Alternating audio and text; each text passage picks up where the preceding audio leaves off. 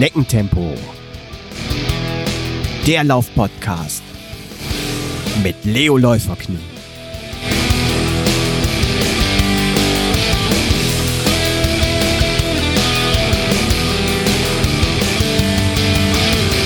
Hallo und herzlich willkommen zu Schneckentempo, dem Laufpodcast mit Leo Läuferknie.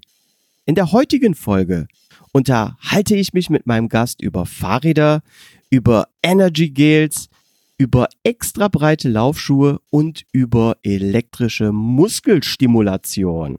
Hier ist der Firmeninhaber der ACS Vertriebs GmbH. Herzlich willkommen, Roger Milenk. Hallo. Ja, hallo, vielen Dank.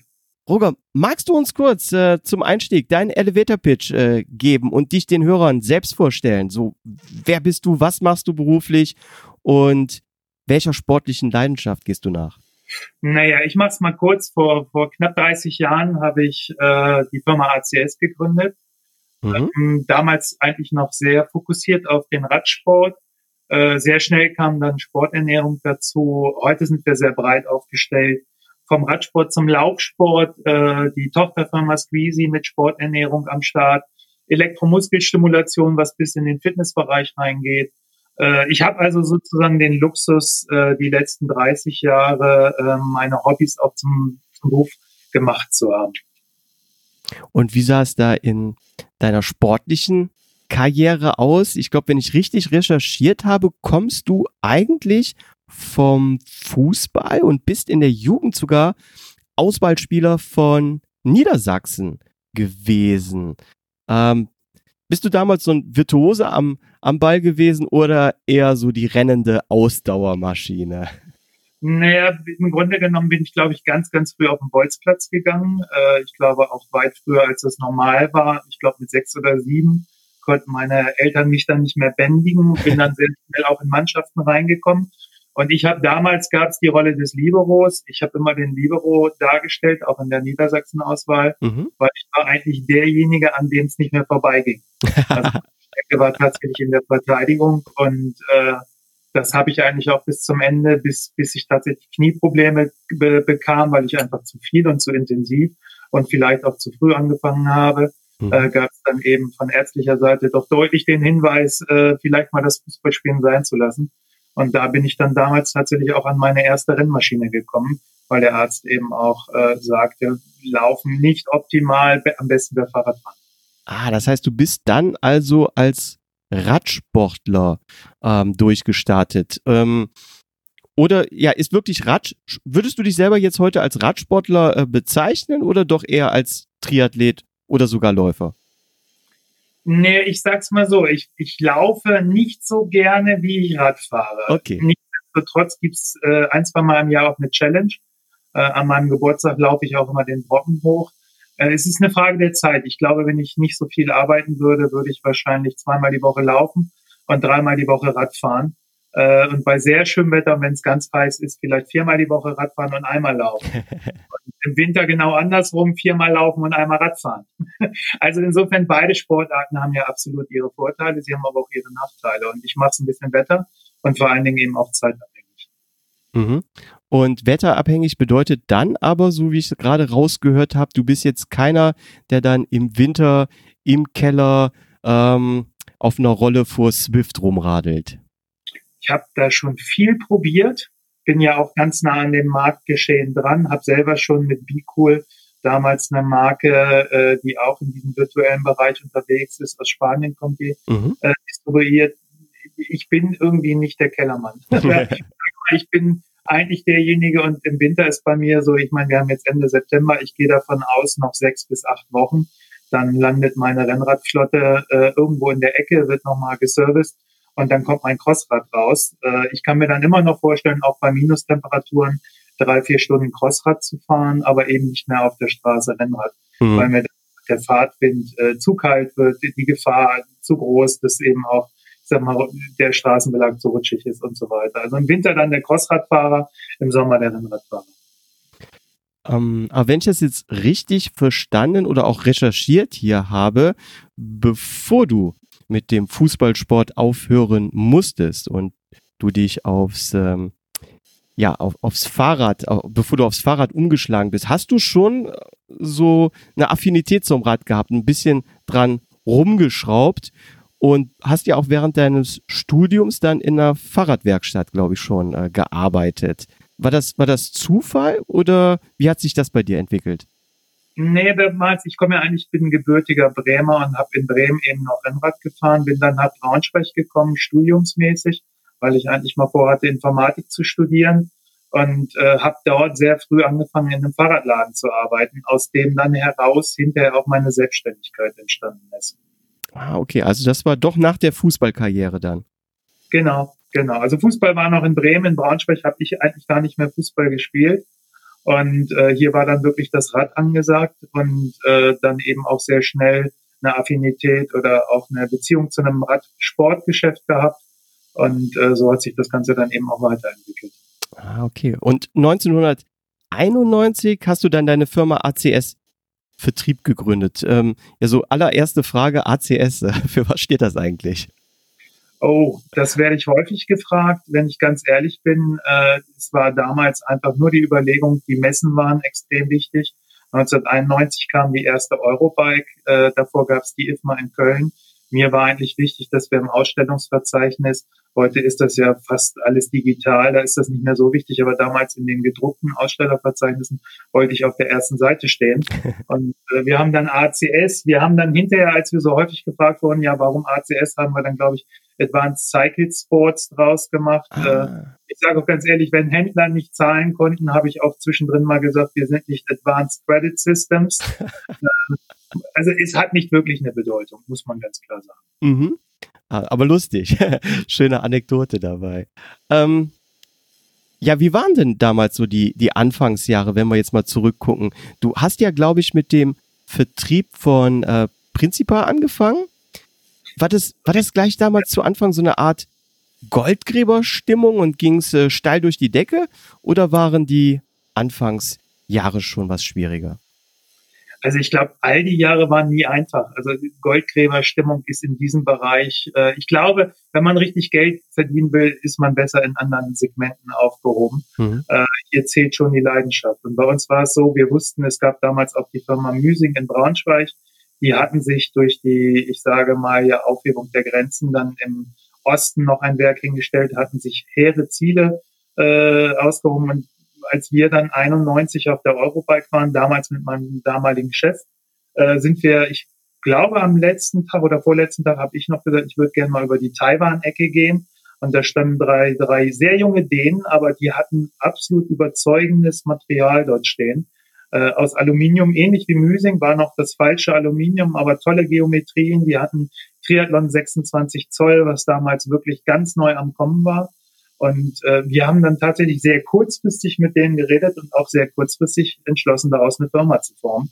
Und sind dann mit Principia damals durchgestartet und 26 Zoll kam dann richtig schnell in Fahrt und wir waren mit Quintana Roo, glaube ich, auch die einzigen, die da wirklich was zu bieten hatten. Und dann ging es natürlich los. Und äh, Goldgräberstimmung vielleicht deswegen auch schon nicht, das war nur Arbeit. Also ganz, ganz viel Arbeit. Ich möchte auch keinen Tag dieser Arbeit missen, weil es extrem viel Spaß gemacht hat, weil man extrem viel gelernt hat äh, und wir wirklich dann auch die Marke sehr schnell sehr gut etablieren konnten. Mhm. Und welche Marken äh, oder Firmen hast du jetzt heute in deinem äh, ACS äh, ja, Vertriebsportfolio? Na, wir sind, wie ich das schon gesagt habe, bei ACS sind wir breit aufgestellt. Äh, diese Diversifizierung habe ich damals mal ganz bewusst gewählt, weil wir auch mal Jahre hatten, wo auch mal der Fahrradmarkt extrem eng war, sprich es ging nicht viel. Und ich habe damals gesagt, boah, nur auf einem Fuß zu stehen, ist irgendwie immer wackelig. Und äh, wir haben heute, wenn ich jetzt in die Markenwelt schaue, wir haben mehrere Marken, die im Bike-Segment angesiedelt sind.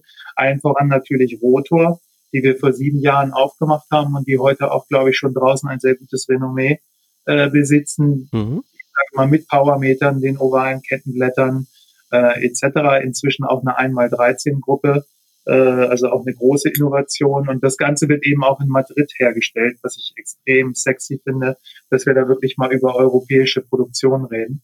Dann haben wir dort drumherum noch bei Fahrradprodukten Sena. Sena ist ein Weltmarktführer im Bluetooth Kommunikationsbereich für Motorräder. Mhm. Und wir haben vor einiger Zeit angefangen, Fahrradhelme zu bauen, eben auch mit Bluetooth-Kommunikation, sogenannte Smart-Helme.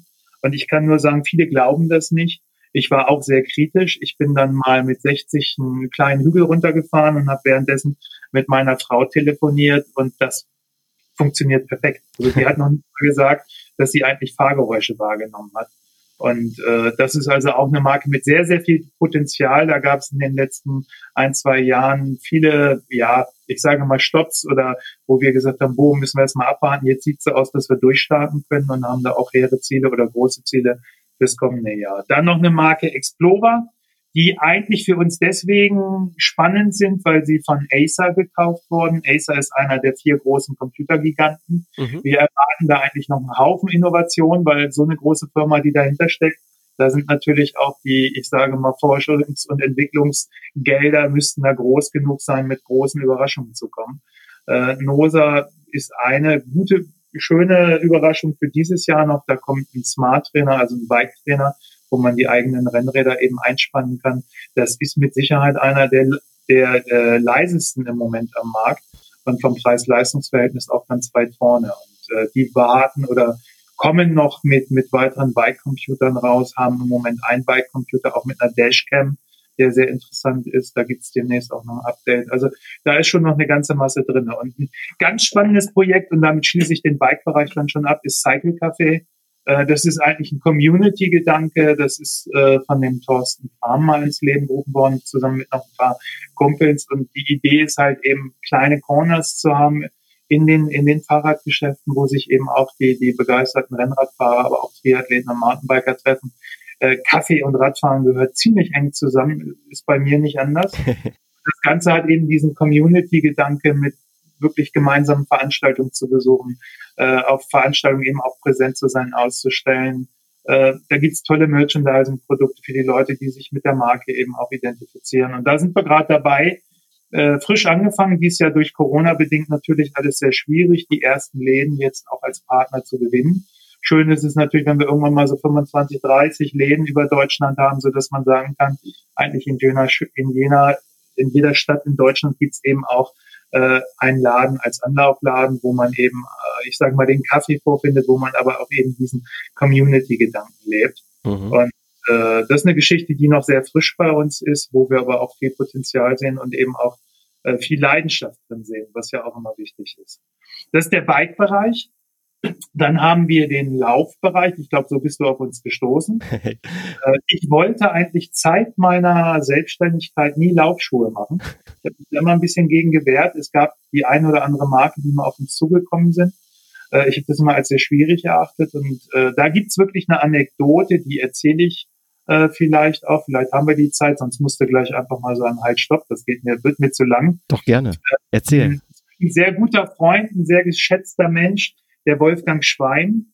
Ähm, viele kennen ihn vielleicht noch aus dem Business, ganz früher mal bei Le Coq Sportiv Geschäftsführer, ist dann Essex Geschäftsführer gewesen, mhm. ist dann äh, Soconi Präsident gewesen in Amerika, hat Soconi sogar an die Börse gebracht in Amerika und dann später auch, als er wieder in Deutschland war, derjenige, der Newton Laufschuhe nach Europa gebracht hat, auch ah. für ganz Europa zuständig war. Und das ist ein wie ich schon sagte, sehr geschätzter Mensch von mir, ein sehr guter Freund geworden. Und den habe ich in, in Major auf Mallorca besucht. Mhm. Da war er krank. Eigentlich wollte ich bei ihm auch unterkommen. Der hatte zu dem Zeitpunkt noch ein sehr schönes Apartment in Arta.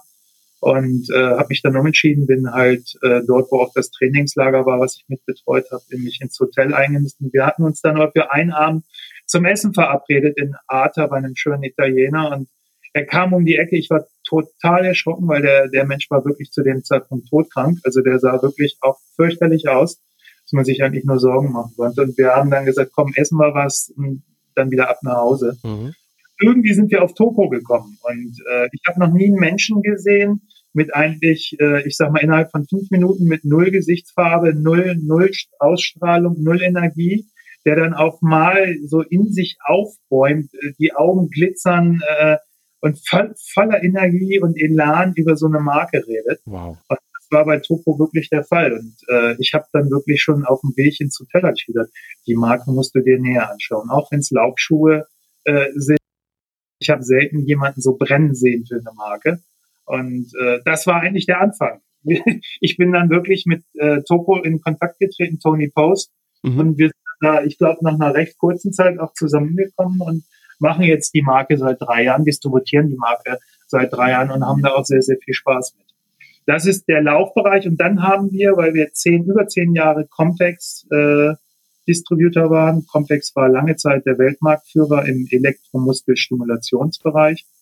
Dann ja. haben wir im November 2018 die Distribution nach zehn Jahren abgegeben und äh, haben jetzt inzwischen drei Marken in diesem Segment, ähm, womit wir eigentlich alles abdecken. Vom, vom, ich sag mal, teilweise rein fast in den medizinischen Bereich, Schmerzbehandlung etc., bis zu dem sehr ambitionierten Sportbereich, aber auch, ich sage mal, äh, dieser Speck- und Bauchweggürtel. äh, auch da haben wir mit dem Marktführer Slendertone auch jetzt ganz kurz, eigentlich erst seit Anfang des Jahres, die Vertriebsrechte übernommen hier für Deutschland. Ah, okay, und wusste ich noch gar nicht. Sehr, sehr breit aufgestellt. Insofern kann man im Moment sagen, sind wir Bike, äh, Laufsport und äh, EMS, was natürlich alle diese Segmente auch bedient, ganz gut aufgestellt. Und dann gibt es eben noch die hundertprozentige Tochter äh, von ACS, das ist die Squeezy Sports Nutrition GmbH und äh, da sind wir natürlich mit einer eigenen Sporternährungsmarke mit immerhin, und das kann man ja klar sagen, dem ersten Gel auf der Welt, äh, was 1987 Tim Noakes in Südafrika entworfen hat und was eben Squeezy hieß, äh, mit einer langen Geschichte und wo wir eben auch heute, ich glaube, ich müsste jetzt lügen, aber 26 oder 27 Vertriebsländer auch haben, wo wir Partner haben, über die wir dann eben auch die Produkte in den jeweiligen Ländern vertreiben. Wow. Ähm, lass uns mal kurz bei, bei Squeezy bleiben. Energy Gels äh, finde ich ganz spannend. Ähm, du verdienst jetzt natürlich mit Energy Gels äh, dein Geld. Aber jetzt mal äh, ganz ehrlich, es hört auch hier keiner zu, ohne die Squeezy-Brille auf. Ich habe in meinem Bekanntenkreis äh, Läufer, die so völlig äh, gegen Energy Gels sind. Die kommen dann mit so Argumenten mit äh, nicht magenfreundlich, zu hoch konzentriert, Zuckerbomben und so weiter und setzen da eher auf natürliche Produkte wie Feigen zum Beispiel. Was setzt du denen entgegen? Äh, warum sind Gels doch die richtige Energiewahl während eines äh, Wettkampfes? Oh, das ist eigentlich sehr einfach. Ähm wenn man, das ist natürlich immer eine Frage, welche, welche Sport treibe ich und vor allen Dingen auch in welcher Intensivität. Mhm. Ähm, wenn wir in dem intensiven Bereich laufen oder Radfahren, dann wird es uns schon mächtig schwerfallen, äh, vernünftig zu kauen, zu schlucken. Und äh, eigentlich ist es dann auch so, dass das Blut natürlich im überwiegenden Maß in unseren Gliedmaßen ist, mhm. äh, eigentlich wenig im Magen zu suchen hat. Und insofern ist jede Nahrung, die erst aufwendig aufgeschlüsselt werden muss, also verdaut werden muss, dort äh, nicht optimal. Äh, also auch ein Riegel ist, ist suboptimal bei sehr hohen Belastungen. Äh, da ist ein Gel, was im Grunde genommen, was ich einfach schlucken kann, das muss ich nicht kauen, was sehr schnell, wir sagen bei unserem Squeezy Gates innerhalb von sieben Minuten eigentlich in die Blutbahn gerät, äh, hat natürlich enorme Vorteile. Und die Zusammensetzung selber, dafür steht Squeezy auch. Ich will jetzt hier an dieser Stelle, glaube ich, gar keine Werbung machen, das ist auch unpassend aber wir haben die Marke immer danach betrachtet, die maximale Verträglichkeit und Funktionalität zu bieten. Mhm. Und nur drin, was rein muss. Und ähm, das hat man, wenn man, du hattest Feige genannt, ich sage mal, beim Sport ist die Kohlenhydratmixtur mhm. die entscheidende. Das heißt, man unterscheidet eigentlich zwischen den Mono- und Disaccharin, also den einfachen Zweifachzuckern und dann den mehrkettigen, beziehungsweise da geht's dann in, in den Bereich der Kohlenhydrate wie Maltodextrin und so weiter. Warum ist dieser Mix so entscheidend? Weil wir beim Ausdauersport immer sehr unseren Blutzucker auch in, äh, äh, anschauen sollten und äh, damit auch die Insulinausschüttung. Einfachzucker hat eben den Nachteil, dass wir sehr schnell auch in eine Unterzuckerung kommen und wenn dann vergessen wird, früh genug wieder was zu sich zu nehmen, dann kommt sehr schnell eine Wand, gegen die man läuft oder fährt. Und äh, damit ist das Ganze auch sehr kontraproduktiv. Das heißt, die Produkte kann ich also sehr schnell und einfach konsumieren und sie sind insbesondere von den Inhaltsstoffen genau darauf äh, bestimmt, eben während des Sports konsumiert zu werden. Auch Kalium und Natrium, beiden wichtigen Mineralien für während des Sports sind extrem wichtig. Und auch die sind eben in diesen Gels, wenn sie vernünftig zusammengesetzt sind, genau in der richtigen Menge enthalten. Ah, okay. Also ähm, man kann so zusammenfassend sagen, das Gel äh, ist viel einfacher aufzunehmen und geht auf die Energie wird viel schneller bereitgestellt dadurch. Ja, bereitgestellt. Ich sag mal, wenn ich jetzt irgendwas nehme, ähm, was, was nur Einfachzucker hat, wird ja auch sehr schnell bereitgestellt. Aber da könnte das Problem sein, dass es eben nur Einfachzucker ist und ich nach 20 Minuten wirklich in der Unterzuckerung komme. Und das ist beim Sport äh, für die Performance ziemlich tödlich. Ja. Also insofern ist eben auch, wie ich das schon gesagt habe, die Zusammensetzung der Kohlenhydrate sehr wichtig. Ja. Und äh, da bei natürlichen Produkten, da muss man dann, klar, also ich, ich kann jeden verstehen, der sagt, ach, ich baue mir meine Gels selber oder meine Getränke, das kann man alles machen. Also wichtig ist am Ende des Tages, wir brauchen vier Sachen während des Sports. Das ist Wasser, das sind Kohlenhydrate in der richtigen Mixtur und das ist Natrium und Kalium. Ja. Äh, in welcher Form ich die zu mir zu führe, das ist jedem selbst überlassen. Klar ist natürlich flüssig oder gelförmig ist schneller und einfacher zu verstoffwechseln und ich spare mir auch das Kauen. Ja, das, das habe ich verstanden. Ähm, ich selbst muss ja auch sagen, ich bin ein Fan von äh, Gels. Ich habe auch, muss ich sagen, einen sehr stabilen Magen. Ja, ich kann während dem Laufen eigentlich alles essen. Ähm, habe auch schon äh, jede Menge äh, Gels ausprobiert. Squeezy leider noch nicht, werde ich aber mal machen. Ähm, kannst du uns mal kurz so High Level die ähm, Squeezy Gills äh, vorstellen? Hast du die auch so klassisch unterteilt in, ich sag mal so, vor dem Wettkampf, während dem Wettkampf, nach dem Wettkampf oder hast du es anders aufgebaut? Äh, komplett anders, weil ich äh, die Unterteilung bei Gels persönlich nicht verstehen würde, mhm. weil warum ich vor dem Wettkampf ein Gel nehmen? Dann kann ich auch feste Nahrung zu mir nehmen. Ich habe ja Zeit genug, ich kann mir sagen, eine Stunde vom Wettkampf kann ich auch noch feste Nahrung zu mir nehmen. Da sehe ich den Vorteil des Gels in der Tat nicht. Und genauso ist das nach dem Sport. Auch da habe ich ja wieder die Möglichkeit, feste Nahrung zu mir zu nehmen oder Shakes oder wie auch immer. Das Gel ist für mich eigentlich ein ausschließliches Produkt für während des Sports. Und wir unterteilen unsere Gels grundsätzlich erstmal in Koffein und Nicht-Koffein. Ah. Und äh, dann haben wir Gels, die sind konzentrierter, das sind die klassischen Gels. Dann haben wir die äh, Trinkgels, die wir ganz bewusst Trinkgels nennen, weil bis zu zwei Stunden kann ich bei der, ich kann nicht darauf verzichten, zusätzlich Wasser aufzunehmen. Mhm. So, innerhalb dieser gesamten Range müssen wir dann nochmal unterscheiden, ähm, weil wir auch mit, glaube ich, die ersten waren. Wir haben ja schon vor vier oder fünf Jahren ist es jetzt her, das erste Tomatengel rausgebracht, was viele rümpfen immer die Nase, was ich sehr, sehr lecker finde, weil es wirklich in den Bereich eines Ketchups geht vom Geschmack. Mhm. Der Vorteil dort ist eben, wir haben die siebenfach erhöhte Menge an Natrium beziehungsweise Kochsalz gegenüber einem normalen Gel. Wow. Und äh, letztes Jahr kam dann äh, Salty Caramel, was ich persönlich, das ist das erste Gel, äh, wenn es aus dem Kühlschrank kommt, würde ich sagen, das kann man fast als Nascher, als kleine Nascherei vom Fernseher zu sich nehmen. Das ist extrem lecker. Auch da haben wir den siebenfach, äh, siebenfachen Wert an Natrium bzw. Äh, Salz im Gel. Und das sind eben zwei Gels, die extrem Sinn machen, wenn ich auf meinen, auf die Zunahme von Salz bzw. Natrium achten muss, um Krämpfe zu vermeiden. Wenn es also draußen sehr heiß ist, wenn ich sehr stark schwitze und wenn die Einheiten auch sehr lang sind. Mhm. Und ähm, für so eine Renneinteilung, jetzt hast du eben gesagt, so sieben Minuten ähm, braucht es, bis es ins Blut geht. Könntest du ähm, da so eine Renneinteilung bezüglich Gels empfehlen? Sagen wir mal, so, so ein Halbmarathon. Äh, kann man da prinzipiell, prinzipiell so sagen, alle fünf Kilometer ein Gel oder das erste erst ab äh, 10 Kilometer und das zweite ab 15 Kilometer? Oder sagst du sogar, wenn mal bei einem Halbmarathon, äh, da braucht auch der blutigste Anfänger noch kein Gel? Ist komplett von, von der Intensität des jeweiligen Athleten oder der Athletin abhängig, weil wir müssen ja beachten und auch, äh, wie weit ist der trainiert, äh, der Sportler, weil äh, letzten Endes ist ja die Frage, woraus entzieht, entnimmt er seine Energie, wie weit ist der Fettstoffbrennwechsel trainiert. Mhm. Äh, es ist so, dass das oder wie weit sind auch die Glykogenspeicher in, in Muskeln und Leber gefüllt. Also das sind so viele Prämissen, die man beachten muss, dass ich es mal ganz schwierig finde, da eine generelle Regel zu nehmen.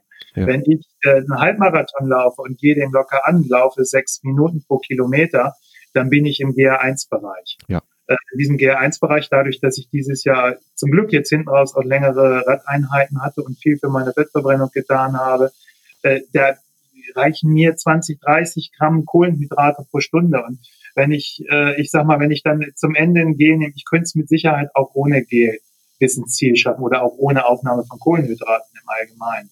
Wenn ich das Ding aber richtig versuche, äh, ich sage mal schon ambitioniert anzugehen, mit einem ganz anderen Tempo, wird mein Körper weniger auf die Fette zurückgreifen, sondern auf das im Körper gespeicherte gehen.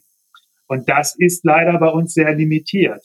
So, und jetzt fängt's genau an. Was ist denn für mich äh, ambitioniert? Wenn ich jemand bin, der eine 4, 430 läuft, ähm, da, also da bin ich mhm. mit Sicherheit prozentual nicht mehr stark im Fettstoffbrennwechsel.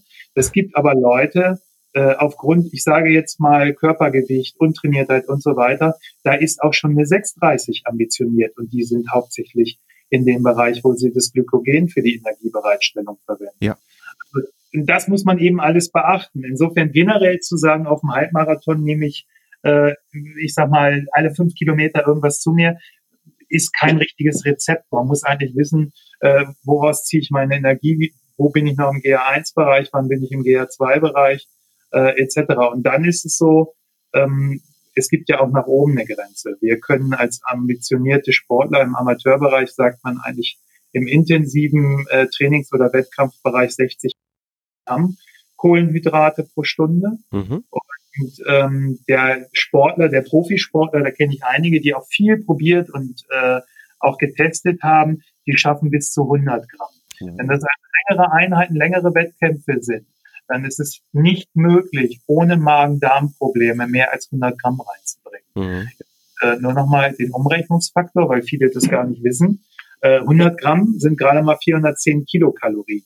Mhm. Wer aber weiß oder mit einem Pilar trainiert oder mit anderen, sieht sehr schnell hinterher in der Auswertung, 800, 900 oder 1000 Kilokalorien in der Stunde zu verbrennen, ist kein, kein Problem. Ja. Und äh, dabei dann bitte gleich das nächste Nadelöhr selbst wenn wir Carboloading betrieben haben vor unserem Wettkampf, maximal haben wir statistisch gesehen 1600 Kilokalorien nur gespeichert in Form von Glykogen in Muskel und Leber. Also das, ich habe gerade so Vorträge und Schulungen gehalten, wo den Leuten dann auch klar geworden ist, oh, jetzt weiß ich auch, warum ich hinten raus immer, sorry für den Ausdruck, abkacke, genau. äh, wenn es mehr geht. Äh, das liegt wirklich daran, dass die Speicher auch irgendwann leer ja. sind. Äh, man muss halt früh anfangen, Kohlenhydrate zu sich zu nehmen. Man darf nicht zu viel, aber eben auch nicht zu wenig zu sich nehmen. Und das ist alles sehr stark auch von der eigenen Intensität und eben auch von dem Trainingslevel abhängig. Ja. Also kann man sagen, jeder muss es einfach mal selber auch vorher im Training ausprobieren und dran zu denken, ähm, frühzeitig ein Gel einzunehmen, aber auch nicht zu viel. Ja, genau es gibt, es gibt bei uns auf der Squeezy-Seite unter Wissen gibt's auch ein PDF. Ich glaube, das ist der erste Reiter unter Wissen. Da stehen all diese Grundlagen auch drinne. Da wird das alles auch nochmal erklärt, kann ich jedem nur empfehlen. Ich stelle mal fest, das ist auch eine schöne Anekdote. Ich habe es jetzt gerade zweimal wieder erlebt. Vor zwei Wochen in Blankenburg äh, bei einer Schulung von Athleten und ich war letzte Woche Dienstag oben an der Lübecker Bucht. Da war ein Trainingslager mit dem Mario Kummer ehemaliger Weltmeister und Olympiasieger. Und äh, ich stelle immer bei den Athleten im, im Raum äh, die Frage, wer von euch hat einen Führerschein? Und es gehen alle Hände hoch. Dann frage ich, wer von euch weiß, wie viel Liter Benzin oder Diesel euer Auto auf 100 Kilometer verbraucht. Auch alle Hände oben. Mhm. Und dann sage ich mal so, jetzt wird's spannend. Wie viel Gramm Kohlenhydrate bei intensiven Einheiten pro Stunde? dann hat keine Hand mehr oben. Exakt in, den, in der Regel, ich sag mal, wenn 60 bis 100 Athleten im Raum sind, ein bis zwei Hände. Mhm. Und das das, das, das, das Witzige, jeder weiß, wie er mit, mit dem Motor im Auto umgeht, aber mit dem eigenen Motor beim Sport hat sich keiner auseinandergesetzt. Das sind Riesenlücken und äh, die versuchen wir auch immer wieder zu schließen. Das ist für uns eigentlich das Wesentliche, weil was hilft das beste Produkt, wenn es nicht richtig angewendet wird? Ja, absolut und äh, super Tipp jetzt hier an der Stelle. Ich werde den Link dann auch hier in die Shownotes reinpacken. Dann können Hörer sich das auch mal ansehen. Ähm, wo bekomme ich denn eigentlich äh, Squeezy Gels zu kaufen? Es gibt ja auch mittlerweile so den Trend, dass man in jedem Supermarkt oder in jedem Drogeriestore mittlerweile ähm, Energieriegel und äh, Gels bekommt. Aber ich glaube, ähm, Squeezy habe ich da noch nirgendwo gesehen. Also wir haben, wir haben in erster Linie, das war eine, eine Unternehmensentscheidung, die ich 2009 getroffen habe, und sehr fokussiert auf den Online-Bereich. Das heißt, ah. eigentlich nahezu jeder, der im Sporternährungsbereich online tätig ist, ähm, und auch die großen, ich sag mal, Bike-Lauf-Onliner haben eigentlich unsere Produkte, ob das jetzt in, in Dresden Bike24 ist oder in Rose in Bocholt. Mhm. Äh, wir sind bei, bei Bronny.de im Triathlon eine große Nummer und auch eine, eine sehr guter Händler äh, oder Ausdauer, Sportkrückert, äh, Ausdauerleistung.de, Laufstar, etc., etc., etc. Da gibt's unsere Produkte. Es gibt auch die Produkte, ich äh, würde mich natürlich immer freuen, wenn die, die kleineren Händler bevorzugt werden. Es gibt unsere Produkte auch bei Amazon. Mhm. Das haben wir bewusst gemacht. A, ist Amazon auf uns selber zugekommen. Aber wir haben eben auch gesagt, wir wollen bewerkstelligen, dass auch in kleinen Dörfern jeder sehr schnell an unsere Produkte kommt. Und da ist Amazon leider nun mal die Nummer eins. Ja. Äh, der stationäre Bereich im Laufsport und äh, im Radsport tut sich immer schwerer mit Sporternährung. Die haben oftmals äh, nicht die Kenntnisse, auch nicht die Zeit, sich damit auseinanderzusetzen, aber manchmal auch gar nicht den Platz, die verschiedenen Marken alle mit den verschiedenen Produkten darzustellen. Deswegen ist Ausdauer äh, schon sehr, sehr deutlich in den letzten Jahren zu einem Online-Produkt geworden. Mhm. Das heißt also, bei euch auf der Squeezy-Page, das ist nicht nur eine reine Informationsseite, sondern ihr habt ja auch einen Online-Shop, wo jeder bestellen kann. Das haben wir, wobei ich da immer ganz bewusst zu sage, bei uns ist wirklich UVP, da gibt's keine Rabatte, gar nichts, höchstens mal irgendwelche Abverkaufsgeschichten, mhm. weil wir den Händlern auch überhaupt nicht im Rücken fallen wollen. Wir bewerben den Shop auch nicht. Ähm, das ist wirklich eine Geschichte, wo wir sagen, wer bei uns kaufen will, kann das tun, äh, aber das ist jetzt nicht unser Hauptfokus. Okay. Also, ähm, du hast mich auf äh, Salted Caramel sehr neugierig gemacht. Ähm, Das auch sehr lecker. das werde ich auf jeden Fall mal testen. Liebe Hörer und Hörerinnen, jetzt kommt ein kleiner Werbehinweis, denn ich, Leo Läuferknie, möchte meinen Gast aus Folge 56, Uwe Schinz, dabei unterstützen, seinen Traum, die Atacama-Wüste im zarten Alter von 70 Jahren zu durchqueren zu ermöglichen. Uwe ist ein Spätberufener und hat erst mit 49 Jahren mit dem Laufsport begonnen. Ziemlich schnell entwickelte er sich vom Feierabendjogger zum Marathon und schlussendlich zum Ultramarathonläufer. Er kann schon auf viele extreme Rennen, wie den sibirischen Eismarathon über den Baikal-See, die 100 Kilometer der Sahara, den Marathon des Sable, die Alpine Challenge in den australischen Alpen, den Grand to Grand Ultra in den USA oder den Ultralauf durch das Himalaya-Gebirge in Bhutan zurückblicken. Jetzt als Rentner möchte er es noch einmal wissen und die Atacama-Wüste in Südamerika durchqueren und sucht dafür noch Partner oder Sponsoren. Habt ihr also Interesse, Uwe Schinz bei seinem Vorhaben zu unterstützen, dann meldet euch bitte bei ihm. Die E-Mail-Adresse lautet uwe.schinz mit z geschrieben at gmx.de und seine Homepage www.extremläufer mit ä geschrieben.de. Seid nicht zurückhaltend und denkt nicht zweimal drüber nach, sondern meldet euch direkt bei Uwe und unterstützt ihn, seinen Traum zu verwirklichen. So, und jetzt weiterhin viel Spaß mit der heutigen Podcast-Folge. Roger, kommen wir zu einer zweiten Firma aus deinem Portfolio, die mir sehr am Herzen liegt. Und zwar hast du die eben schon genannt, äh, Topo. Ja. Ähm, magst du einmal kurz die Marke Topo äh, vorstellen? So, wo kommt die Firma ursprünglich her? Ähm, wie lange gibt es sie schon? Was ist so der Unique Selling Point äh, von Topo? Und zum Beispiel, was unterscheidet Topo von Mitbewerbern wie Altra oder Newton? Jetzt hast du gleich viele Fragen auf einmal.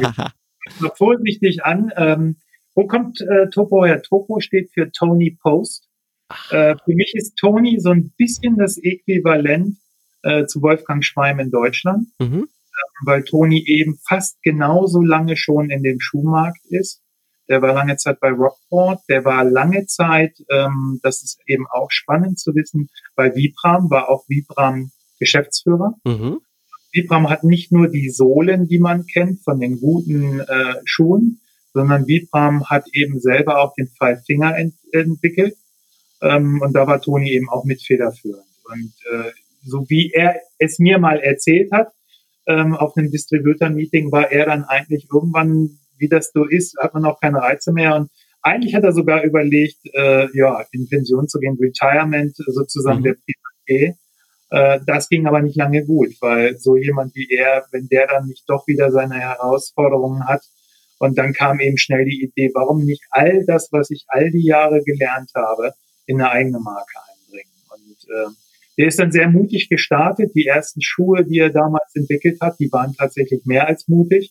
Damit, das hat sich auch nicht durchgesetzt, weil er schon so von dem Five Finger irgendwie äh, kam mhm. und äh, hat dann irgendwann tatsächlich ist ist ist ich nenne es jetzt mal massentauglicher ja. äh, vom vom Design her hat die ersten Schuhe aufgesetzt und von, für ihn war von vornherein klar, dass was er vom ersten Tag an nie verstanden hat, ähm, warum, wenn man sich mal unsere Füße anguckt, wie die Füße geformt sind und wenn man sich dann den normalen Schuh anguckt, dann äh, laufen die beiden Formen ja nicht übereinander. Hm. Und vor allen Dingen die Spitzenschuhe vorne, sehr viele Marken haben ja gerade eben, weil es aus dem Modebereich äh, eben auch entnommen wurde, sehr spitz zu laufende Schuhe. Äh, wenn man sich ein bisschen mit der Physiognomie auseinandergesetzt hat und auch mit, mit wie ist eigentlich meine Muskulatur im Fuß, äh, beim Laufen, dann wird eigentlich sehr schnell klar, dass es ein Frevel ist, vorne die, die Zehen keine Freiheit zu lassen. Und insofern war für ihn von vornherein klar, ich brauche diese Zehenfreiheit, ähm, hat dann eben sehr schnell schon den, die, die breite Zehenbox äh, auch entwickelt. Und ein zweiter Punkt, weil da war er auch sehr nah dran und hat sich da eigentlich auch mal drüber geärgert. Äh, wir reden ja, in der englische oder die amerikanische Bezeichnung ist der Drop. Ja. Äh, die Sprengung, das heißt der Höhenunterschied zwischen vorne und hinten. Und äh, das ist schon spannend, weil gerade eben auch ein Amerikaner, wir haben einen Amerikaner zu verdanken, dass überhaupt damals die Industrie diese Sprengung immer weiter ausgebaut hat. Wir hatten ja zwischenzeitlich mal Laufschuhe, glaube ich, fast mit 16, 16 Millimeter oder sowas. Ja. Und ähm, das hat mit Laufen nichts zu tun. Also, das muss man ganz klar sagen. Und wer, wer es vielleicht nicht weiß, wie ist diese wahnsinnige Sprengung entstanden? Naja, Laufen war damals äh, kein Massensport. Also das, was wir heute auf den Marathons erleben, gab es ja gar nicht. Und äh, das war schon Sport nur von einer, von einer kleinen Truppe an Menschen. Und dann kam ein Läufer, der dann eben, ich, ich weiß es gar nicht mehr genau, ich muss jetzt lügen, ich glaube Olympia oder Weltmeister wurde. Und auf einmal in Amerika wollten alle laufen. So, und äh, dann passiert aber Folgendes, dass gerade natürlich die, die jetzt keine Laufausbildung haben, äh, sehr schnell mit den Fersen aufkommen. Mhm. Und äh, durch den Fersenlauf wurde natürlich die immer, also ich sage mal, die Verletzungsquote immer höher, die Rückenprobleme und so weiter und so fort. Und dann ging die Industrie her und äh, machte halt immer mehr Dämpfung hinten rein. Äh, wir können ja nochmal zurückdenken, so 90er Jahre Nike Air. Ich ja. kann mich dann erinnern, was da hinten für Riesenpakete drinne waren. Dass das aber, ich sage mal, für den normalen Bewegungsablauf gar nicht förderlich ist, wurde dabei nicht beachtet. Und, äh, Toni war immer jemand, der da eigentlich nicht ein großer Fan von war. Und insofern war für ihn klar, wenn ich mit eigenen Laufschuhen komme, dann ist meine Einstiegsmarke, äh, oder nee, andersrum, die, die maximale Marke, die ich als Sprengung mir überhaupt vorstellen kann, ist das, was bei den anderen Firmen, wenn überhaupt vorhanden, äh, die minimalste Sprengung ist. Und äh, das ist auch heute noch so bei Topo, egal wenn man durch die ganzen Modelle geht, mehr als fünf Millimeter Sprengung findet man nicht. Mhm. Äh, noch eine Zwischenstufe mit drei Millimeter Sprengung. Und wir haben äh, dann auch die Schuhe mit null Millimeter Sprengung. Da gibt's jetzt inzwischen auch ein breiteres Sortiment. Und da sind wir, glaube ich, auch, weil du, ähm, ich habe das jetzt eigentlich gut hergeleitet, fällt mir gerade auf. Du hast mich gefragt äh, zu den Unterschieden, ähm, was, was Newton und äh, Ultra angeht. Ja, ich sage genau. Ganz klar.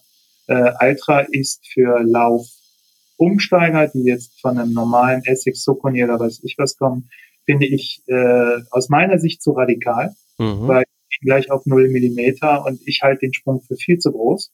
Und äh, deswegen war ich bei Tokio, wo ich von vornherein, als ich die Schuhe gesehen habe, gesagt, das ist super, das hat Sinn und Verstand. Wir haben dort eben einen Einstiegsbereich mit 5 Millimeter. Von 10 Millimeter auf 5 Millimeter, das kann ich mir vorstellen. Von 10 Millimeter auf 0 Millimeter halte ich für viel zu kritisch.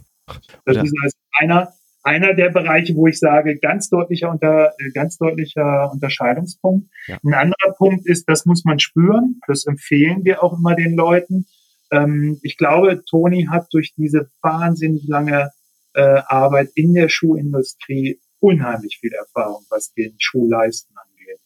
Und von der Passform her, äh, glaube ich, gibt es kaum eine Marke, wo ich, ich, wir hatten lange Zeit einen Vertriebler, der hat immer gesagt, das ist ein Wow-Produkt. Und ich musste mal lachen, weil ich so, was meinst du mit Wow-Produkt? Sagt er, naja, das ist ein Produkt, da schlüpfen die Leute rein und dann kommt wirklich so ein Wow.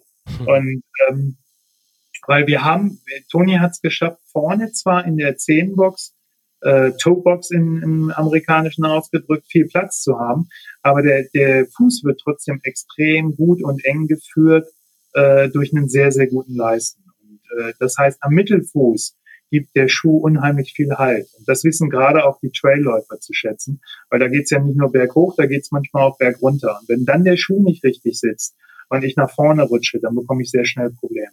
Mhm. Und ich glaube, diese, diese, diese beiden Dinge zusammen, dass ich vorne diesen doch sehr großen äh, Freiraum für meine Zehe habe und gleichzeitig aber eng geführt werde und einen sehr guten Leisten habe für meinen äh, Fuß, äh, macht Popo da schon ziemlich einzigartig. Und zu Newton, ähm, da gibt es draußen, kenne ich auch einige, ähm, gibt es draußen natürlich auch, auch absolute Newton-Anhänger, ähm, Newton ist ein Schuh, ich glaube, der nach wie vor ein extrem guter Laufschuh ist. Äh, man muss ihn aber laufen können. Und das kann nicht jeder. Mhm. Das ist auch, das muss man, ich glaube, dass ich da jetzt hoffentlich nichts Falsches sage und Newton am Ende sauer über mich ist. Das ist ein Schuh, wo man schon Vorfußläufer sein sollte. Mhm. Wenn das der Fall ist, wird das extrem schwierig. Das heißt, wir haben dort äh, definitiv aus meiner Sicht eine viel kleinere Ziel, äh, eine viel kleinere Zielgruppe an Läufern und Athleten, äh, auf die man gehen kann, als das bei Topo der Fall ist. Kann ich alles äh, nur zu 100 Prozent unterstreichen, was du gerade gesagt hast. Also alle drei Marken, Marken Topo natürlich, Ultra und Newton, bin ich alles äh, dieses Jahr mal gelaufen und äh, ja, was du gesagt hast, äh, kann ich nur unterstreichen und mir gefällt wirklich an Topo und ich habe viele, viele Schuhe dieses Jahr getestet dass ich im Zehenbereich nie irgendwelche Druckstellen habe. Also ich habe prinzipiell schon etwas breitere Füße und gerade wenn man dann länger unterwegs ist, habe ich bei dem ein oder anderen Schuh, der mir am Anfang doch ganz gut passt, dann so nach äh, spätestens 15 Kilometer druckt, äh, druckt er auch dann mal was von der Seite oder von der anderen Seite.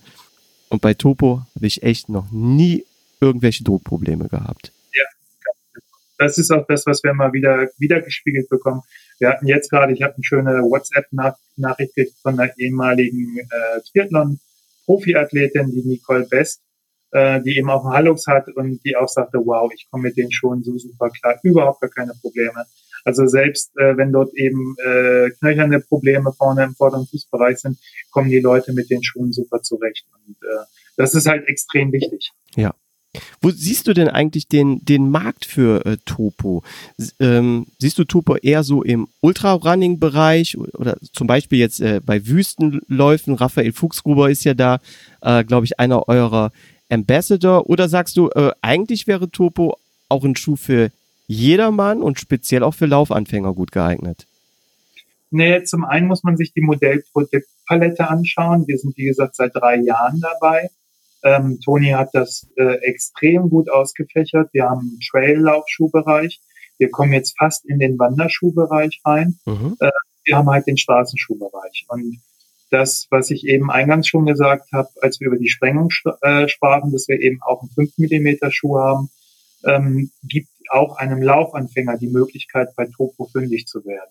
Da bin ich ganz ehrlich, wenn wir das nicht hätten und wirklich nur 0 Millimeter hätten, würde ich einem Laufanfänger das nicht raten, weil das ist schon eine Umstellung, ähm, weil viele sind es nicht gewohnt, die müssen ja auch im Grunde genommen ihre Lauftechnik auch erstmal sich erarbeiten und dann wirklich mit einem 0 Millimeter Schuh anzufangen, äh, ist schon das ist radikal, sage ich mal. Und äh, ich empfehle dann, wir haben auch viele Kunden, auch, auch Leute hier aus dem Raum Raunsprech, die ich selber nochmal beraten habe, die dann mit 5 Millimeter angefangen haben. Dann so ein Mittelschuh wie den Flylight, äh, heute ist es schon der Flylight 3, der schon wesentlich leichter ist, äh, eben mit drei Millimeter nur, der schon ein bisschen mehr Speed dann auch verspricht. Und da haben wir dann die ersten, die jetzt tatsächlich nach, nach noch einem weiteren Jahr gesagt haben, so, jetzt bin ich soweit, jetzt will ich 0 Millimeter Schuh. Man merkt also, dass die Schuhe tatsächlich auch bei den Menschen ähm, das nochmal unterstützen, sich mehr mit der Lauftechnik auseinanderzusetzen und dann eben äh, tatsächlich am Ende auch mit 0 Millimeter Laufschuh extrem gut klarzukommen. Hm. Ähm, ich kenne ja jetzt äh, von Topo den, den Zephyr und den Phantom, die bin ich beide schon gelaufen.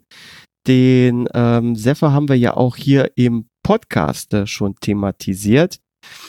Ähm, mich interessiert aber jetzt auch nochmal so, was ist denn ähm, so euer leichtes Wettkampfmodell oder euer Trailmodell oder wo du sagst, das hier ist unser Bestseller? Ganz schwierig, weil ähm, wenn ich jetzt irgendein Modell nenne, dann könnte es schnell passieren, dass ein Laufanfänger, bleiben wir mal bei dem Seafire, mhm. äh, sich Seafire kauft. Das wäre aus meiner Sicht falsch. Der Seafire hat ja wie der Nike äh, beim Weltrekordlauf unten, wir haben es nicht aus Carbon, wir haben es aus Kunststoff, eine Platte drin. Ja.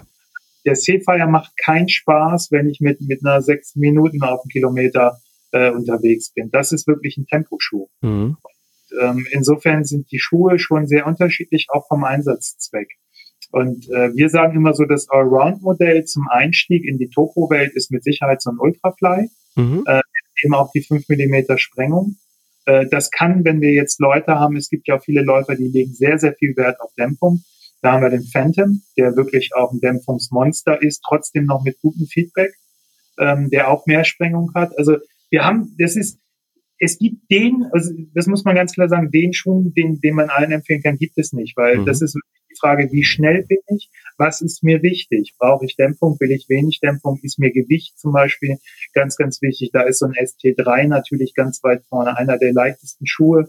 Der hat hinten auch nur noch eine kleine Neoprenkappe äh, an der Ferse und so eine Geschichten. Also das ist, äh, wir haben ja auch die Schuhe, das finde ich bei Topo auch so schön.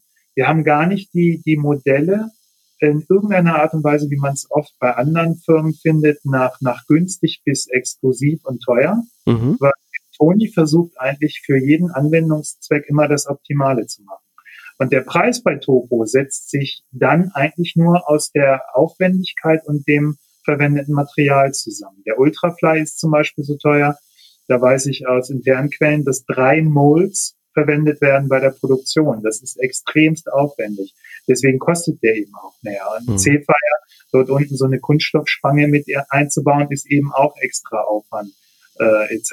Und ein ST3, äh, der extrem leicht ist, extrem schnell ist, äh, wo vielleicht andere sagen würden, den mache ich teuer. Da sagt Toni, nee, das ist wenig Material. Das ist klar viel Entwicklung, äh, bis wir den mal so weit hatten.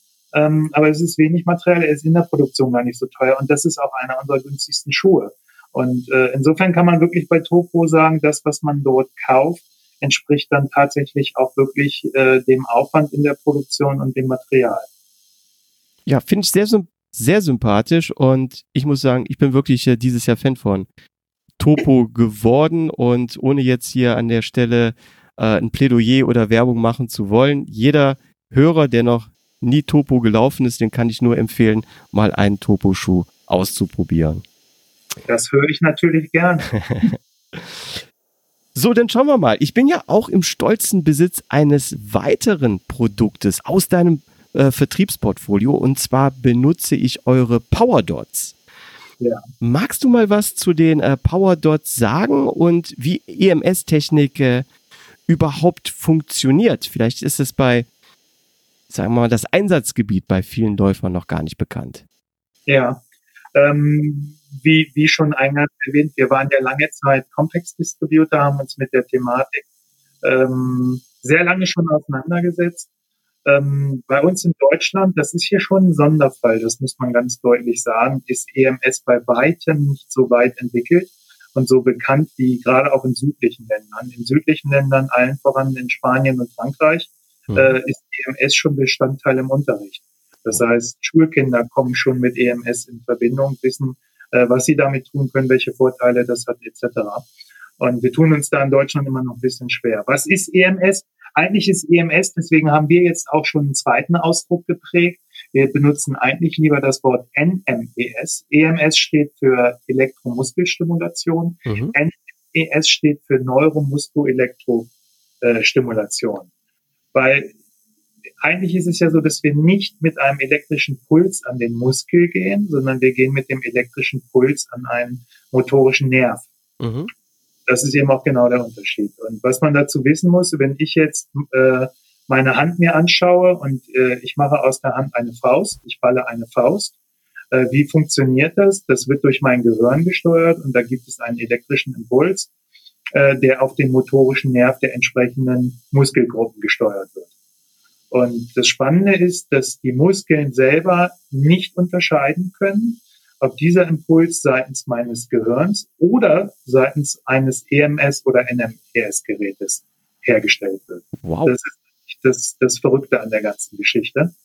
Und ähm, dadurch weiß man dann eigentlich auch schon sehr schnell, okay, wenn ich diese Kontraktion auslösen kann, äh, und der eigentlich der Muskel gar nicht weiß, habe ich das willentlich gemacht oder wird das extern über ein Gerät äh, eingebracht, äh, weiß ich natürlich schon, dass ich da auch mit hohen Intensitäten sehr viel erreichen kann oder eben auch mit bestimmten Frequenzen äh, auch eine Lockerung der Muskulatur erreichen kann etc. Das heißt, das Anwendungsgebiet auch dieser Technik ist extrem breit. Das geht wirklich von dem ganz einfachen, ich lasse mich massieren, äh, mhm. bis hin zu dem, dass ich wirklich einen Muskelaufbau betreibe. Äh, gerade nach Verletzungen, äh, wenn ich Disbalancen habe, wenn ich jetzt irgendwie, ich sag mal, eine Knieoperation hatte, äh, das eine Knie nicht richtig belasten kann, ist extrem hilfreich, eben in diesem Bein ganz speziell mit EMS oder NMES zu arbeiten und diese Disbalancen auszugleichen. Das geht aber weiter. Ich kann auch Schmerzlinderung äh, äh schaffen durch, durch die äh, Technik. Man kennt das vielleicht noch, wenn man sich den, den Ellbogen stößt am Türrahmen. Äh, was macht man? Man reibt ganz schnell mit der anderen Hand. Äh, warum macht man das? Das ist im Grunde genommen, ich überlaste das Neuronen, ich nenne das immer das Neuronennetz, wissenschaftlich bestimmt der völlig falsche Ausdruck, aber es gibt so viel Impulse nach oben, dass der Schmerz gar nicht mehr so richtig ankommt. Und ah. genau das kann ich eben mit, mit der Technik auch. Also auch eine, eine Schmerzreduktion beziehungsweise eben eine Schmerzlinderung, die ich erstmal als Schmerzlinderung zumindest wahrnehme, eben auch einzuleiten. Ähm, dann gibt es heute, und das, das ist eben auch spannend, dynamische Sportgeschichten, dass ich das eben gegen eine Kontraktion auch arbeite. Das heißt, dass äh, ich nicht nur in Ruhephase mich auf dem Sofa oder auf dem äh, Stuhl befinde, sondern in dem Moment, wo eine Kontraktion des Muskels einsetzt, ich eben auch gegen diesen äh, gegen diese Kontraktion arbeite und damit habe ich eine extrem hohe Effektivität. Das heißt, wir können, ich fand das ganz, ganz spannend. Wir arbeiten da mit Heiko van Vliet zusammen. Ich glaube, man darf sagen, dass er einer der weltweiten Spezialisten in, in dieser Technik ist. Der hält Vorträge vor Tausenden von Ärzten in Amerika äh, etc. Er war auch derjenige, als damals im Radsport Albador, äh, Albador, nein, wie heißt er? Contador. Ich komme gerade nicht auf seinen Vornamen. ähm, als der den Schienbeinanriss hatte und dann doch noch fit gemacht wurde. Das mhm. wurde mit EMS, NMES gemacht. Und äh, der konnte dann ja trotzdem noch beim, ich glaube, es war Giro oder Vuelta starten. Und äh, das sind so Geschichten. Und äh, bei Heiko, ich finde es spannend, wenn man mit dem zusammen auf einer Messe ist, Athleten dort stehen und sagen, ach, das taucht doch alles nicht, das funktioniert nicht. Und sich die Leute dann doch darauf einlassen und auch die Freigabe erteilen, mit hohen Intensitäten zu arbeiten. Weil dann ist es so, dass es möglich ist, innerhalb von drei Minuten und vielleicht sogar noch kürzer einen Muskelkater zu produzieren, der mindestens eine Woche zu spüren ist. Boah. Also es ist ja. wirklich, äh, man darf das nicht unterschätzen mit sehr hohen Intensitäten, was ich da für Kontraktionen einbringen kann. Und ähm, es ist jeder Muskel ansprechbar, bis auf der Herzmuskel. Der mhm. Herzmuskel hat selber auch gar keinen motorischen Nerv. Und das Schöne ist, es gibt eigentlich auch nur drei Kontraindikatoren. Das ist Schwangerschaft, Epilepsie und Herzschrittmacher. Mhm. Ansonsten. Alle diese Technik auch anwenden. Und Power dort ist, als wir mit Compex aufgehört haben, haben wir uns vorher schlau gemacht, ähm, wer ist eigentlich da State of the Art, wer kommt mit neuer Technik raus. Und da war Power dort ganz weit vorne, weil was ich da so sexy dran finde, ist, dass die eben als Device nicht mehr ein eigenes Steuergerät haben, sondern das Smartphone benutzen, egal ob es Android oder äh, iOS gesteuert ist. Mhm. Ich nur noch kleine Sims habe, die ich dann im Grunde genommen über Pads an meinem Körper befestige und dann über Funk, das heißt hier über Bluetooth ansteuere. Das heißt, ich habe halt dieses Device, den Device gar nicht mehr dabei, sondern ich habe zwei so kleine Stims, die kann ich super einfach mitnehmen, die passen überall rein und habe halt wirklich die Möglichkeit, egal wo ich bin, eben auch äh, eine Muskelrelaktion, also eine Erholung, eine Massage oder einen Aufbau oder auch eine Schmerzminderung für mich zu erzielen. Und äh, das ist auch heute preislich, auch PowerDot hat da, glaube ich, eine neue Benchmark gesetzt. Unser Einstiegsgerät, der Uno, Uno steht dann eben auch für eine Muskelgruppe, liegt bei 199 Euro. Und der Duo, wo ich zwei Muskelgruppen, sprich die beiden Waden oder die beiden Oberschenkel äh, gleichzeitig bearbeiten kann, äh, liegt bei 299, Entschuldigung, bei 349 Euro im UVP. Ja, ich benutze ja den, den Duo. Und wie du das eben schon gesagt hast, warum bin ich da so äh, Fan von? Weil A, du kannst es mit dem äh, iPhone steuern, also ich habe jetzt in dem Fall das, das iPhone. Und B, ich hatte vorher mal so ein äh, Gerät von meinem Vater mit dem Steuergerät und zig Kabeln und dann liegst du auf der Couch und dann drehst du dich einmal von rechts nach links und dann hast du dich selber mit diesen Kabeln äh, verworren wieder und das Schöne ist ja mit dieser Bluetooth-Technik, du hast absolute äh, Bewegungsfreiheit. Das gefällt mir daran wirklich richtig gut. Ja, vor allen Dingen, wenn man eben auch, sage ich mal, äh, direkt dort auch mit den Stims am Körper Sport treibt und gegen die Kontraktionen arbeitet. Wie gesagt, da kann man eine extrem hohe äh, Effektivität mit erzeugen. Und wenn man da noch Kabel am Körper hat, dann wird es schwierig. Genau. das ist sexy, das Produkt, muss man ganz klar sagen.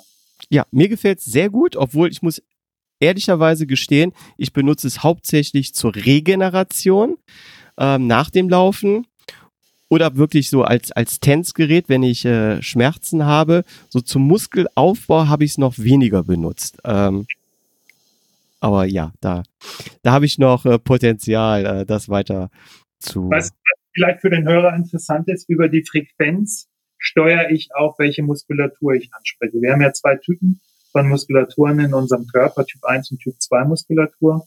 Und über die Frequenz kann ich ganz deutlich bestimmen, welche Muskulatur ich anspreche. Und äh, da ist es eben auch dann noch zusätzlich über den Intensitätsgrad auch sehr, sehr einfach, äh, Muskelaufbau zu betreiben.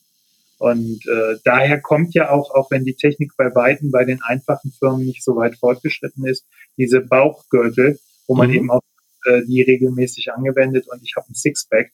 Ähm, das ist im Grunde genommen ja auch der Muskelaufbau, der dort betrieben wird. Ja. Ja, das Sixpack habe ich noch nicht, also da ähm, das muss ich noch ein bisschen öfter anwenden. Na, wir sind ja auch beim Podcast. Wir haben jetzt ja hier keine Videokonferenz. Das können wir jetzt nicht überprüfen. ja, da muss ich sagen, ähm, ich habe ja auch noch weitere Kanäle auf Facebook, auf Instagram. Ich poste hin und wieder auch mal ein Foto. Das würden mir jetzt Hörer nicht abnehmen, wenn ich sagen würde, ich hätte ein Sixpack. Alles klar. Aber bleiben wir mal beim äh, Thema Training. Ich habe mal irgendwo gelesen, ähm, dass man dich äh, richtig mit Trainingseinheiten auf dem Rad ärgern kann, die so komplett ohne Verstand gefahren werden. Und ich als Läufer steige auch so einmal pro Woche äh, aufs Rad, um so die Laufbelastung ein wenig zu reduzieren. Ja, aber trotzdem was für die Kondition zu tun. Und ja, da, da schwinge ich mich dann so einmal äh, pro Woche aufs Rad und fahre da meine ein, zwei Stunden im GA1-Bereich durch die Gegend. Sagst du, okay, als Läufer ist das okay? Oder sagst du, absolut verlorene Zeit? Auch als Läufer kannst du diese Radeinheit sinnvoller strukturieren? Nee, ich glaube, es geht, grundsätzlich muss man mal unterscheiden. Auch bei mir gibt es Zeiten, da setze ich auf, sitze ich aufs Rad und oder packe mich in Laufschuhe und mache einfach das, wo ich gerade Lust drauf habe. Ohne Sinn und ohne Verstand. Mhm. Äh, ich glaube, die Freiheit brauchen wir alle, weil es geht ja bei uns allen oder bei den meisten äh, auch einfach um Spaß. Und äh, wenn es aber darum geht, ich sage mal, ich bin im Trainingslager oder es gibt nur einmal, gerade im Frühjahr, es gibt gar nicht so viel Zeit auf dem Rad, das Wetter ist noch nicht so. Und gerade im Frühjahr geht es darum, die Grundlagenausdauer eben zu trainieren, weil, wie ich es ja auch schon mal vorgerechnet, oder ich habe es nicht ganz detailliert vorgerechnet, aber unser Fettstoffwechsel ist extrem wichtig, um hinten raus noch äh, genügend Energie zu haben. Und bleiben wir mal, mal ganz kurz beim Rad. Ich kann das gleich auch noch genauso runterbrechen beim Laufen wenn ich dann, und ganz typisch äh, fällt mir das immer auf Mallorca auf, äh, wer Mallorca kennt und vielleicht dort auch schon mal Rad gefahren ist, es geht permanent hoch und runter. Mhm. In der Gegend vielleicht noch so um Alcudia, Sapopla etc., aber ansonsten ist das ein ständiges Auf und Ab. Und äh, wenn ich im GA1-Bereich fahren will, äh, dann muss ich das tatsächlich auch einhalten. Und das heißt halt, ich muss auch die Wellen nicht jedes Mal mit Dampf hochfahren, weil da schieße ich mich jedes Mal aus dem GA1-Bereich raus. Und das ist kein sinnvolles GA1 nehmen. Und ich habe es häufig erlebt, mit Leuten unterwegs zu sein, auf dem Trainingslager oder auch privat. Da war es dann teilweise so schlimm, dass in den Wellen wirklich Druck gefahren wurde. Also für die Personen war es dann druckvoll und oben musste dann rausgenommen werden, weil die Beine schwer wurden und gebrannt haben. Mhm. Und äh, das ist für mich dann so ein, so ein Fahren, wo ich persönlich gar keinen Spaß mehr dran habe, weil vielleicht war es für mich dann noch gar nicht druckvoll am Berg. Und obenrum muss ich dann auch noch Gas rausnehmen, wenn es wieder flach wird. Und, äh, da habe ich vom Training eigentlich gar keinen Reiz, so wie ich ihn möchte. Ich bin dann weder im GA1-Bereich, ich bin dann irgendwo, aber das ist alles nicht sinnvoll. Mhm ähm, insofern, wenn man sich vorher abspricht, gerade auch in einer kleinen Truppe oder wenn man jetzt irgendwie im Trainingslager ist und die Gruppe sagt, heute fahren wir Grundlagen Ausdauer, dann sollte das auch eben möglichst eingehalten werden. Oder man sagt eben, man fährt auch Intervalle, dann wird aber auch eben angesagt, wann kommt das Intervall, wie lang ist das Intervall etc. Weil wir werden alle nur besser äh, oder schneller, äh, wenn wir entsprechend auch ein bisschen äh, uns mit der Sportwissenschaft auseinandersetzen oder zumindest mit der Trainingswissenschaft und wissen, okay, was muss ich dafür tun? Und beim Laufen, es gibt viele, die, die eben aus diesem Jogging-Bereich ins, ins, ins Laufen gekommen sind und einfach immer eine Stunde oder zwei Stunden laufen und einfach nach so einem Wohlfühltempo laufen. Mhm. Äh, das große Problem ist, dass bei einem, äh, sage ich mal, nicht, also bei einem Menschen, der jetzt nicht viel Ausdauersport bisher in seinem Leben gemacht hat, wenn der im Wohlfühltempo läuft, wird er in den geringsten Fällen ähm, wirklich im GR1-Bereich unterwegs sein. Und ähm, wenn der nur in diesem Tempo läuft, hat er zum einen nicht die Anreize für die Muskulatur, äh, irgendwann mal schneller laufen zu können. Und er ist zu schnell, dafür den Fettstoffwechsel, äh, Brennwechsel zu, zu trainieren. Also mhm. irgendwo in einem Bereich, da kann er auch ständig laufen, aber da wird sich nicht richtig was tun. Ja. Wenn dieser Läufer dann anfängt, tatsächlich mal langsamer Einheiten zu laufen, manchmal ist das dann am Anfang auch sehr langsam, das gebe ich zu aber um wirklich im GR1-Bereich zu sein und dann vielleicht beim nächsten Mal Intervalle mit einbaut, dann wird er feststellen, wow, auf mal laufe ich meine Referenzrunde aber deutlich kürzer. Und äh, wir brauchen beim Sport tatsächlich diese Reize und äh, die sind extrem wichtig. Und da muss man sich schon ein bisschen mit auseinandersetzen.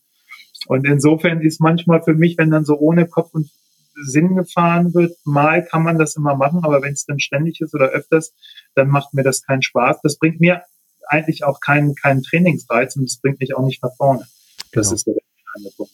Ja, das ist dann äh, fürs aufs Training bezogen verlorene Zeit, verlorene Kilometer, äh, leere Kilometer sagen wir ja beim Laufen immer so gerne. Ja, ähm, genau. Und ja, da kommt es natürlich drauf an, was du anfangs sagtest, das fand ich sehr gut, äh, was man wirklich erreichen will. Äh, klar, ab und zu gibt's auch mal so Phasen, ähm, da will man einfach den Kopf ausschalten und mal so rollen lassen, äh, ja. wie es der Körper gerade so haben möchte. Aber wenn ich dann wieder in der Trainingsphase bin, dann macht es äh, schon Sinn, gezielt so eine Einheit dann aufzubauen. Ja, ja, ganz genau. Bei Radfahren kann ich immer noch dazu sagen, was, was dann auch problematisch ist.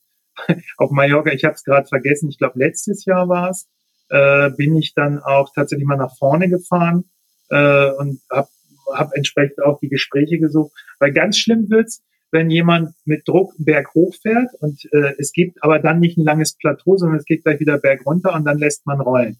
Mhm. Wenn man nämlich in einer Gruppe unterwegs ist, heißt das, dass die Gruppe hinten auffährt mhm. äh, und bremsen muss. Das heißt, wer vorne fährt und es geht berg runter, muss natürlich auch mit einem gewissen Druck auf der Kette fahren, äh, damit das nicht passiert. Und Ich habe da wirklich gesehen, die sind dann immer wirklich so hechelnd gerade noch oben angekommen und Berg runter das laufen lassen. Wenn man dann mit einer Gruppe von acht bis zehn oder sogar vielleicht mal 15 Leuten oder 16 Leuten unterwegs ist, das ist ein grausvolles Fahren. Oh ja. Das macht dann tatsächlich auch keinen Spaß. Ja, das glaube ich, das glaube ich. Wow, ähm, ja, das sind ja schon sehr, sehr viele äh, Tipps, sehr, sehr viele Informationen, die du heute mit uns geteilt hast. Ähm, zum Abschluss, hast du Lust, ein kleines Frage-Antwort-Spiel mit mir noch zu spielen? Ja, warum nicht? Pass auf, ich gebe dir äh, jeweils äh, zwei Auswahlmöglichkeiten und du musst dich äh, ganz schnell für eine entscheiden, okay? Okay. Laufen oder schwimmen? Laufen. Okay, schwimmen nicht, nicht dein Ding? Äh, Wasser mag ich trinken und zum Duschen. Damit ist auch fast der Einsatzzweck äh, für mich schon fast beendet. Nee, ich bin, bin tatsächlich kein Schwimmer. Das ist auch der Grund, warum ich noch nie einen Ironman gemacht habe. Mhm. Ich glaube, ich bin fast auch 27 Jahre in Rot gewesen und ich glaube, mindestens 15 Jahre habe ich überlegt, du musst das Ding mal machen, du musst das mal machen. Aber diese 3,8 Kilometer schwimmen, bevor ich 3,8 Kilometer schwimme, würde ich lieber 280 Kilometer Rad fahren. das äh, 280 bewusst gewählt, also nochmal 100 auf die 180 ja. drauf. Das war jetzt kein Versprecher. okay, das ist ganz klares Statement. So, das nächste, äh, ich kann es mir schon fast selber beantworten. Laufen oder Radfahren? Radfahren. Natürlich. Damit habe ich gerechnet. Ähm, Training. Watt oder Pulsbereiche? Watt. Natürlich, Watt. Wie siehst du denn die, die Watt-Entwicklung im Laufsport? Jetzt auf Stride mal bezogen. Ich habe äh, tatsächlich mir die, die Webpage gebookmarkt. Die Firma ist auch mal auf uns zugekommen, weil wir haben ja eine eigene Domain und eine eigene Website nur zur Wattmessung gemacht, mhm. äh, wattmessung.de. Und ich glaube, wir haben sie auch dort mit eingebunden unter Produkte. Ich bin wirklich aufgrund einer Zeitproblematik noch nicht dazu gekommen, mich, mich damit intensiver zu befassen. Das ist aber einer meiner großen Wünsche für diesen Herbst beziehungsweise Winter, weil ich wirklich äh, das Thema Watt extrem spannend finde und das eben auch beim Laufen mich dann noch viel intensiver mit auseinandersetzen möchte. Ja, also ich selbst habe äh, Stride auch noch nicht getestet, aber aus meinem Bekanntenkreis da auch schon sehr, sehr viele positive äh, Rückmeldungen bekommen. Ja. Beim Radfahren ist es so, dass ich persönlich nicht mehr mit dem Rennrad rausgehen würde, auch nicht mit einem Cross oder Mountainbike ohne Wattmesser. Mhm. Das, äh, ich sage es einfach mal so, um wirklich zu wissen, in welchem Bereich bin ich unterwegs, äh, hilft mir meine Herzfrequenz nicht. Die ist bei mir absolut nicht valide genug ja. und auch viel zu Zeit versetzt. Und der Wattmesser zeigt es mir sofort. Und äh, das hat so viele Vorteile und heißt auch mehr Spaß übrigens, äh, dass ich gar nicht äh, mehr, mehr Radfahren ohne Wattmesser vorstellen kann. Ja, ja, da bin ich mal ges gespannt, wie sich das in äh, Zukunft äh, im Laufen weiterentwickelt, weil im Radfahren ist es ja wirklich äh, schon absoluter Standard mal, mal schauen in ein, zwei Jahren, wie weit sich da ähm, die Wattmessung im Laufsport durchgesetzt hat. Ja. Spannende Sache. Ich werde, wie gesagt, den, den Herbst oder Winter jetzt dazu auch nutzen, äh, mich genau damit auch wieder auseinanderzusetzen. Ich muss ja spätestens, ich laufe mal am zweiten, zweiten äh, Weihnachtstag, da habe ich Geburtstag, laufe ich immer den Brocken hoch, ah. weil ich eine eigene Challenge habe. Ich habe gesagt, ich gebe niemandem das Recht, mich alt zu nennen, ich schaffe, dort hochzulaufen, ohne einmal anzuhalten. Also ich kann währenddessen nicht gehen. Und das sind hin und zurück 18 Kilometer, je nachdem, wo ich parke, manchmal auch 20 Kilometer und auch äh, einige gute Höhenmeter. Und äh, insofern muss ich da auch wieder ein bisschen mehr laufen dann. Machst du deine eigene Geburtstagsbrocken-Challenge. Genau. Gut, ähm, machen wir weiter. Gel oder Riegel? Gel weil schneller aufzunehmen oder weil du nicht gerne äh, kaust während dem Sport? Ich sag mal, du hast die Frage zu, vielleicht äh, zu allgemein gestellt. Ich habe jetzt sofort auch während des Sports gedacht. Mhm. Ich bin jemand, der mit Riegel bei sehr hoher Belastung gar nicht klarkommt. Ich kriege dann Magenprobleme. Mhm. Deswegen bin ich ja damals auch auf die Gates gestoßen. Ich wurde ja ausgelacht, als ich damit anfing. Und äh, ich wusste aber, das wird die Zukunft, weil es gibt viel zu viele Leute, die, die während des Sports Probleme haben mit fester Nahrung. Und wenn du natürlich jetzt über, ich denke jetzt mal, ich nenne mal keine Marke, es gibt ja ein paar Riegel, die sind eher so Naschereien äh, oder dann Riegel, dann würde ich natürlich eher Riegel sagen. Also außerhalb des Sports, also wenn es nicht während des Sports ist, definitiv Riegel. Äh, Und wenn es während des Sports ist, definitiv Gel. Ja. Ja, bin ich auch bei dir. Und dann, letzter Punkt. Die Tour de France oder den Berlin-Marathon? Wo würdest du gerne mal starten? Genau. Ähm, Tour de France. okay, da. Ich musste überlegen. Ich sag dir warum, weil ähm, die Tour de France ist wirklich eine Wahnsinnsschinderei. Ich glaube, viele haben gar keine Ahnung, was die Jungs dort leisten.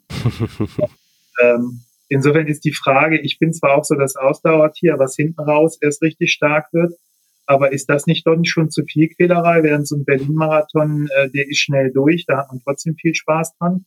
Deswegen habe ich kurz gezögert. Mhm. Aber du hast dich dann eher für die Herausforderung äh, entschieden. Genau, genau. Super. Roger, ähm, vielen, vielen lieben Dank für das äh, richtig äh, coole Interview heute mit dir. Also mir hat's gefallen, mir hat's Spaß gemacht. Ich hoffe, dir hat's auch ein bisschen Spaß gemacht.